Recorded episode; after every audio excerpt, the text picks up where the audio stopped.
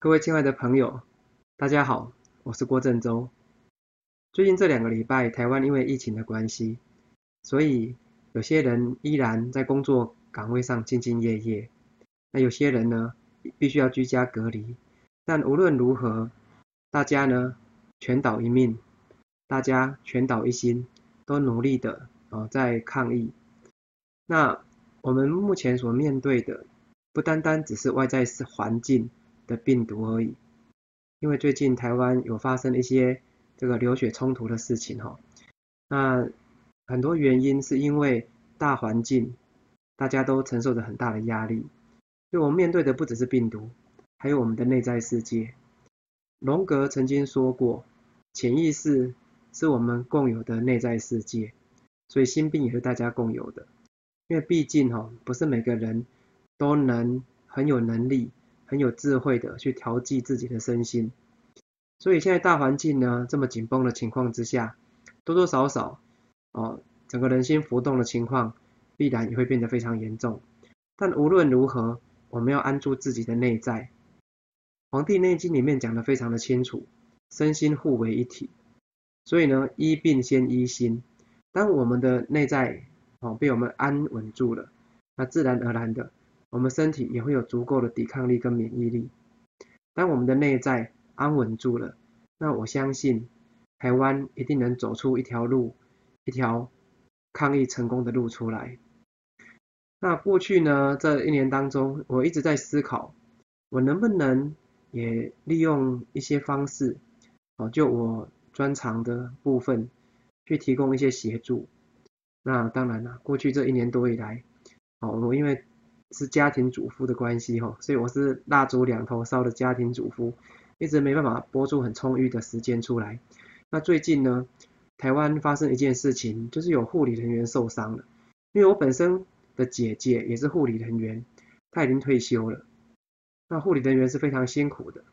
当然啦，我相信目前三百六十五行各行各业很多人都很辛苦，只是护理人员除了要对抗病毒、对抗自己的内在世界之外，还多了一个外部的地外部的一个不确定性，所以呢，我希望啊，在接下来啊，我会不定时的贡献我所学的，贡献我专长的部分，来协助大家，我们如何去安住自己内在的潜意识。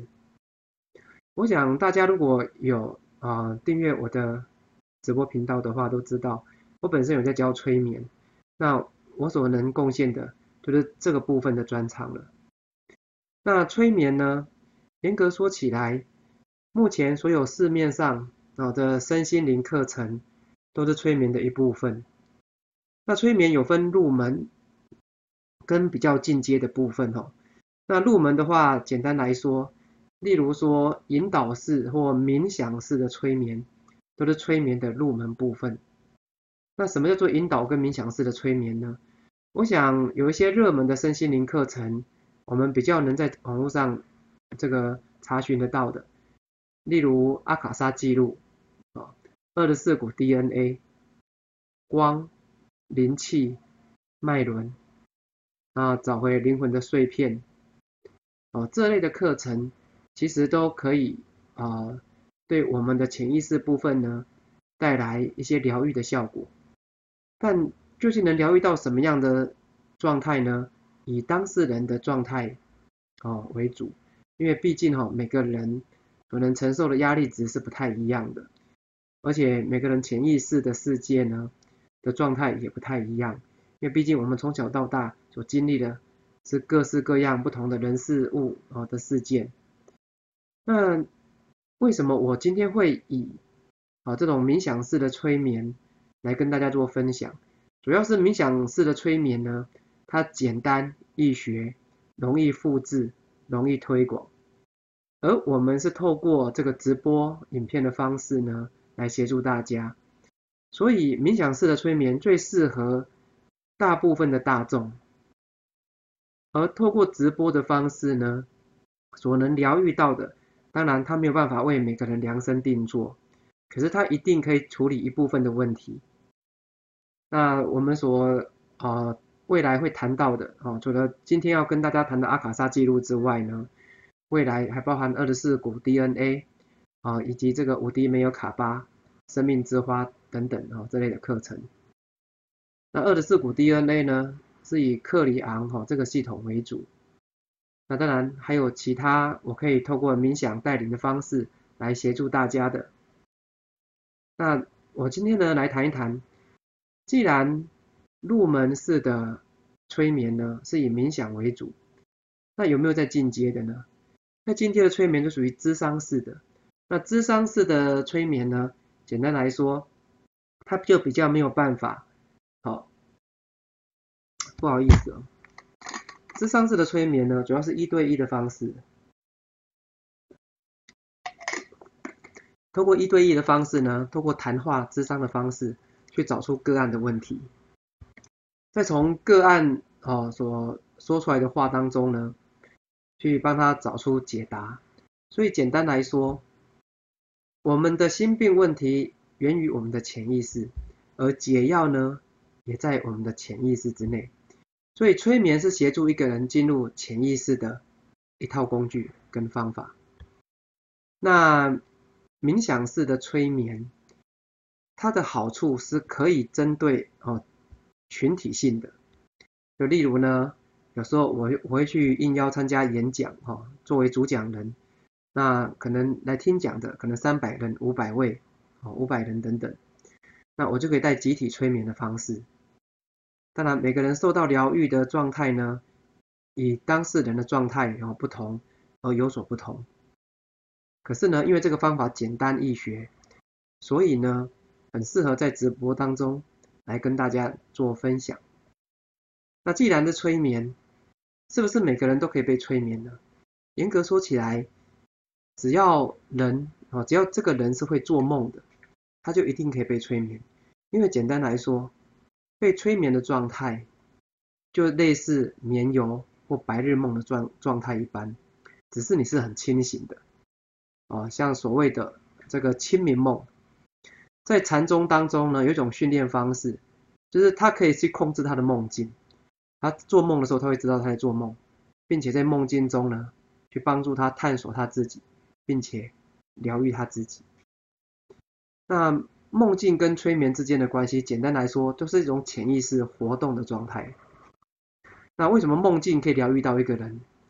我们的潜意识呢，它本身会追求快乐，并且避免痛苦。哦，简单来说，例如某位先生或女士，他很喜欢某个异性，可是，在现实生活当中，郎有情，妹无意。在这种情况之下呢，这个会为他本人带来痛苦，所以他有可能在做梦的时候去梦到。他心仪的这个对象，刚好抚平了他内心的伤痛，又或者说，啊，我经济状况不好，要我去顶泰丰用餐，对我来说是一种奢华的消费，或者说我消费不起啊，所以我梦中呢，就梦到我去了鼎泰丰，哎，尝到了鼎泰丰的美食，那这个时候呢，我的潜意识就平衡了我内心的遗憾，所以简单来讲。梦境呢，是一一种可以用来平衡一个人的内心状态，或者探索一个人内心状态一的一个工具。那催眠也是。那催眠在集体催眠的情况之下呢，哦，一对多的催眠的情况之下，冥想式的催眠，它简单易学，就变得很容易，哦，去处理掉大多数人的一些问题。但是。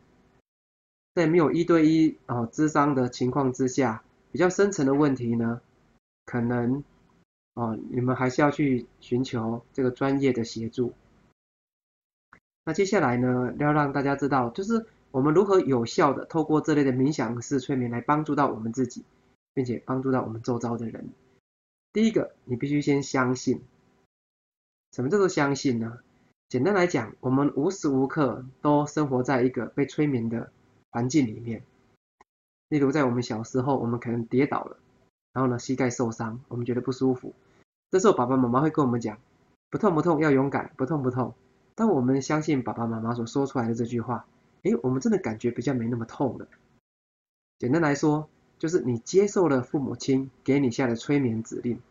可是如果你今天不相信你的父母亲，你会，你如果告诉自己跌倒了就是一定会痛啊，一定会痛啊，你不相信，这个时候父母亲所施予你的这个暗示或者说催眠，对你来说就没有效果了。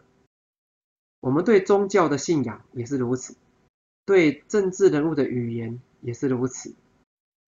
所以说，如果今天你不相信，哦，我所做的这个催眠引导，那谁都没有办法催眠你，因为你可以自己决定你要不要接受这个催眠。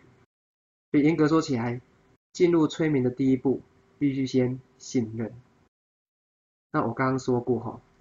我们心病的问题来自于我们的潜意识，而解决我们心病的问题也来自于我们的潜意识。所以呢，催眠是帮助我们进入潜意识的一套工具。进入的第一步要先相信。那第二步是什么？第二步呢，我必须让你知道被催眠的状态是个什么样的状态，跟什么样的感觉。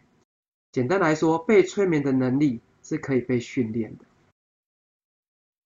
我过去教学的这些呃经验当中呢，我们有时候会碰到有一些人不太容易进入催眠，那是因为这个人的潜意识有某些阴影存在，那个阴影带来痛苦，所以他不想进入，而这个不一定是他表意识所能察觉的。我举一个例子好了。我曾经有教过一个学生，他不太容易进入催眠。那我用一些哦比较特殊的动态催眠的手法，他没有进入。那我从跟他的互动当中，我就找出了他的问题。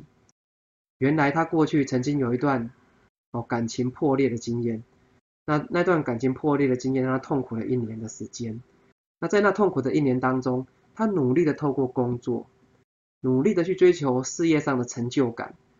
用这个方式去把内心的痛苦给压抑住，所以呢，压抑住不代表这个事情就没有发生，不代表他就遗忘了，因为我们的潜意识呢会避免这个痛苦，而且避免痛苦的力量大于追求快乐的力量。这个时候他也不想去关照他自己，所以只要他有机会让潜意识浮现的时候，潜意识就会自动把这段经验压下去，这会导致。他是让自己没办法进入被催眠的状态。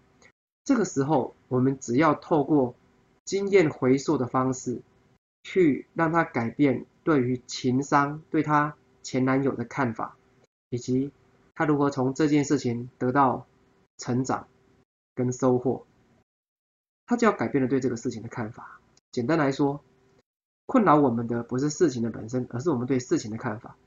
只要他能改变了。不再这件事情就不再困扰他了，他自然就能进入催眠的状态。所以呢，简单来说，无法进入催眠状态的人，往往都是最需要被协助的，他心里面的创伤是最多的。我在十几年前呢，曾经教过一位学员，那我教他是教面相，他的催眠是跟呃另外两位老师学的，那他的催眠老师是非常优秀的。可是我那位学员他也进不了催眠，那就我跟他的这个交情哈，我跟他的互动，我逐渐发现，是因为他一直没有走出他婚变的阴霾，他离过婚。那离过婚对一个我们现代哈这个时代在台北市来讲，离婚率是将近一半。可是，在对一个六十几岁快七十岁的女人来讲，在那个年代呢？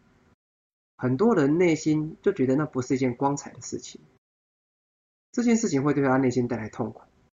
可是当我们进入催眠状态的时候，我们的潜意识会浮现，这个潜意识一浮现出来，连带的过去的阴影也会被带上来。所以呢，他不想去面对他这个阴影，他会去压抑这件事情，压抑这个过去的这段经验，所以他变得不容易进入催眠。所以呢，不进无法进入催眠的原因大概就是这个样子，但并不是过去有阴影的人就一定进不了催眠，而是如果我们要让自己进入催眠的状态，我们必须先让自己了解，第一个，我们的潜意识它是可以疗愈我们的，并且相信自己一定可以进得去。然后呢，第一个我们讲的要相信。第二个呢就是顺从。顺从就是当我在用冥想式的引导，引导大家进入催眠状态去疗愈自己的时候，你必须顺从那个感觉。哦，当然啦，顺从那个感觉，例如说你可能哦会有喜悦的感觉，会看到光，哦，甚至呢会有一些声音，会有或者啊一些影像来安慰你，来给你力量，来。净化你的身心，顺从这个感觉。那再来呢？接受，接受这个感觉，这个美好的感觉进入你的心里面。那接下来我要让大家了解，被催眠能力是可以训练的。所以呢，我们撇除我们刚刚所谈过的，因为内心这个阴影啊跟痛苦压抑住他，让他无法进入催眠。的这种情况之外，再来就是催眠进入的深度，被催眠能力是可以训练的。那怎么训练呢？我接下来会带领一个小小的活动。那这个小小的活动呢，可以让大大家去感觉一下被催眠的感觉是什么样的感觉。而大家请记住一个重点，就是我刚刚所说的，我们的问题往往在我们的潜意识当中，而解药。解决我们问题的方法也在我们的潜意识当中，但是呢，潜意识它的活动期往往都是在我们睡觉的做梦的时候才会活跃性的浮现，而我们平常为什么没有办法感受到我们潜意识的活动呢？因为我们用表意识在思考，而表意识对我们的影响大概在五到十个 percent，潜意识最少超过九十个 percent 以上。那要进入潜意识，你必须先让你的表意识稍微进入比较静止的状态，潜意识才能浮现出来。而我们潜意识当中有着我们过去的记忆跟经验，这过去的记忆跟经验呢，当然有好的，哦，也有不是那么美好的。那现在呢，我们来带一个活动，哦，请大家跟着我做。那你们做这个活动的时候呢，你们可以把光线调的暗一点，穿宽松一点的衣服，那给自己一个安静、安全、不被打搅的环境。进入潜意识的状态其实是非常美妙的，因为被催眠的状态呢，其实就是身心合一的状态，就是所谓的 yoga。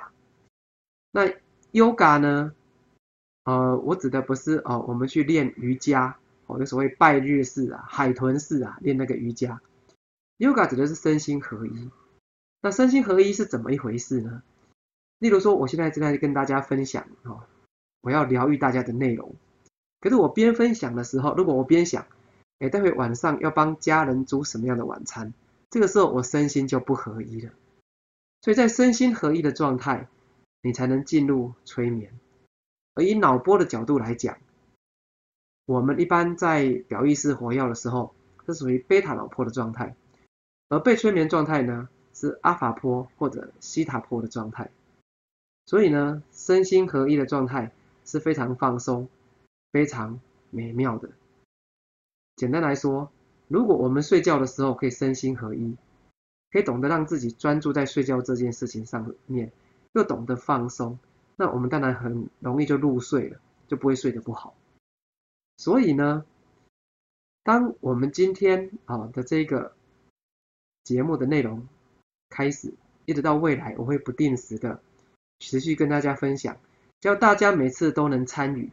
那第一个，你会感觉到你被疗愈到的部分，有改善的部分，会是你的睡眠；再来会是你的专注力。例如我们在啊，例如我会陪小孩写作业嘛，那小孩写作业的时候，如果专注力够好的话，他会很有效率。上课的时候，学生如果能身心合一，那他的学习效果也会很好。所以不管做什么事情，如果我们能专注，我们又懂得让自己放松，那就是一种身心合一的状态。所以呢，当我们可以身心合一，我们安住了我们的内在，我们也会有比较好的免疫能力，我们也会有健康的身心去度过这次的疫情。接下来呢，请问一下大家准备好了吗？如果大家准备好了，好，就是要一个安静、安全的环境，光线不要太明亮，宽松的衣服，以及一颗期待的心。现在呢，啊，请大家可以用站立的方式，放轻松，然后呢，将两手打平伸直，都伸出来。好，打平伸直哦，就是你的手肘，哦，你的手腕都要打平伸直，宽度呢？与肩同高，与肩同宽。右手握拳，大拇指朝上，左手手掌打开来，掌心朝上。现在请大家轻轻闭上你的眼睛，试着感觉一下，慢慢做深呼吸，感觉我在你右手的大拇指挂上一颗三公斤浮力的气球，试着感觉一下，试着感觉。感觉你右手的大拇指有一颗三公斤浮力的气球，慢慢将你的右手慢慢往上拉，试着感觉一下三公斤浮力的气球。你可以用想象的，也可以用回忆的，你可以感觉到被气球轻飘飘的往上拉，感觉你右手会越来越轻，慢慢的飘了上去，越飘越高，越飘越高。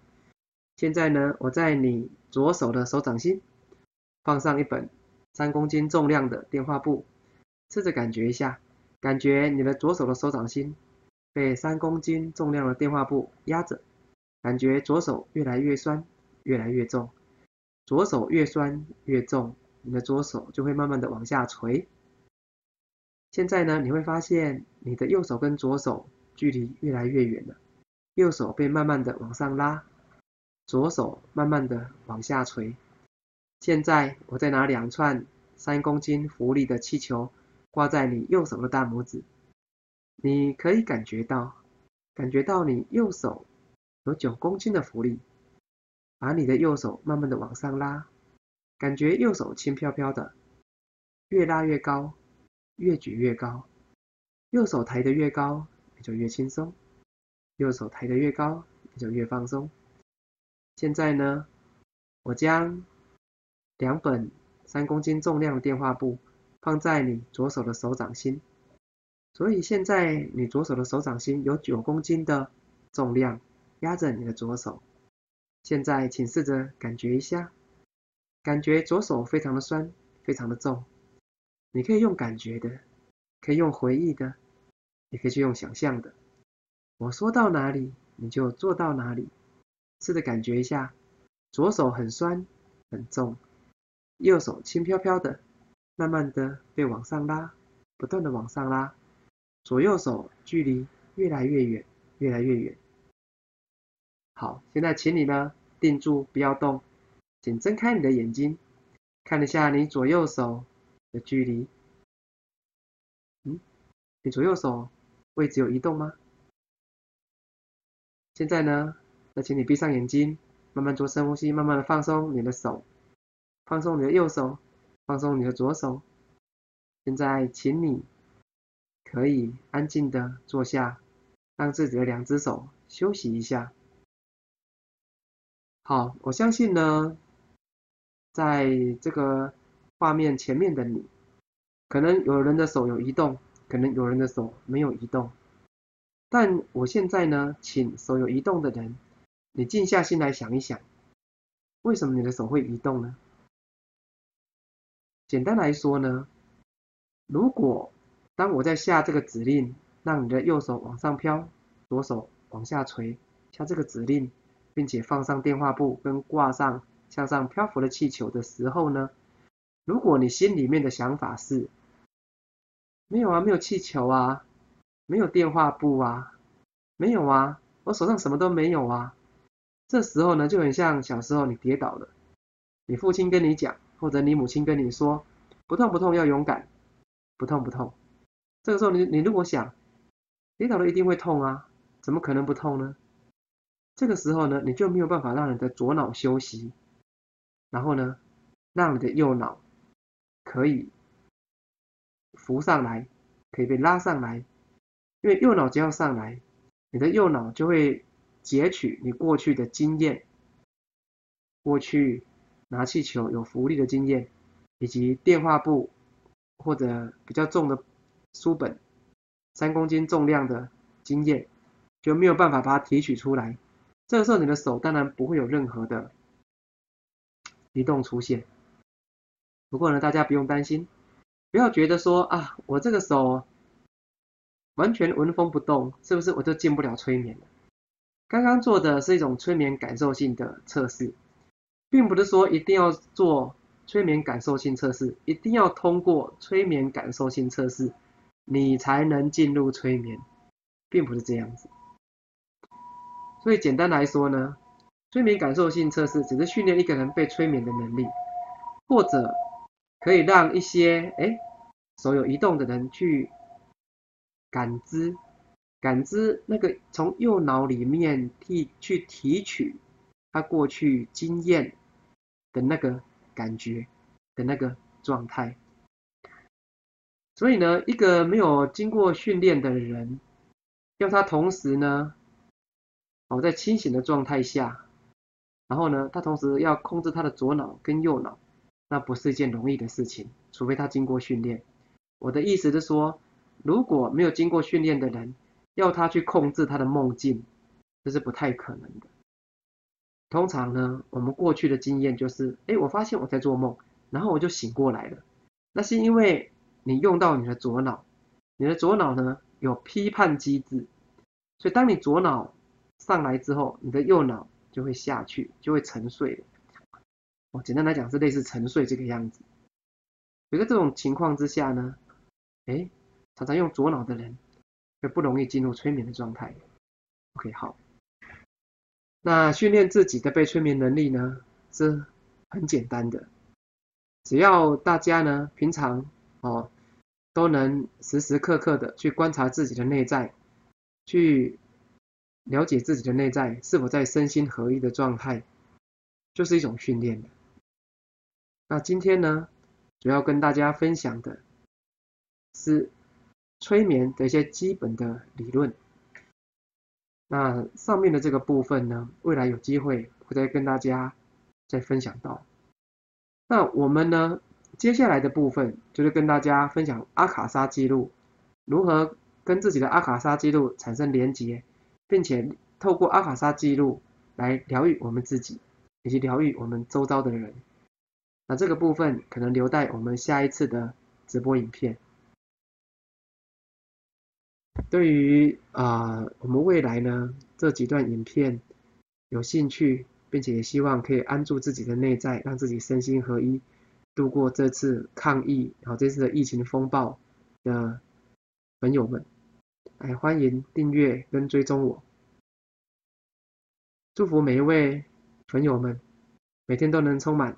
热情与希望，我们下周见喽。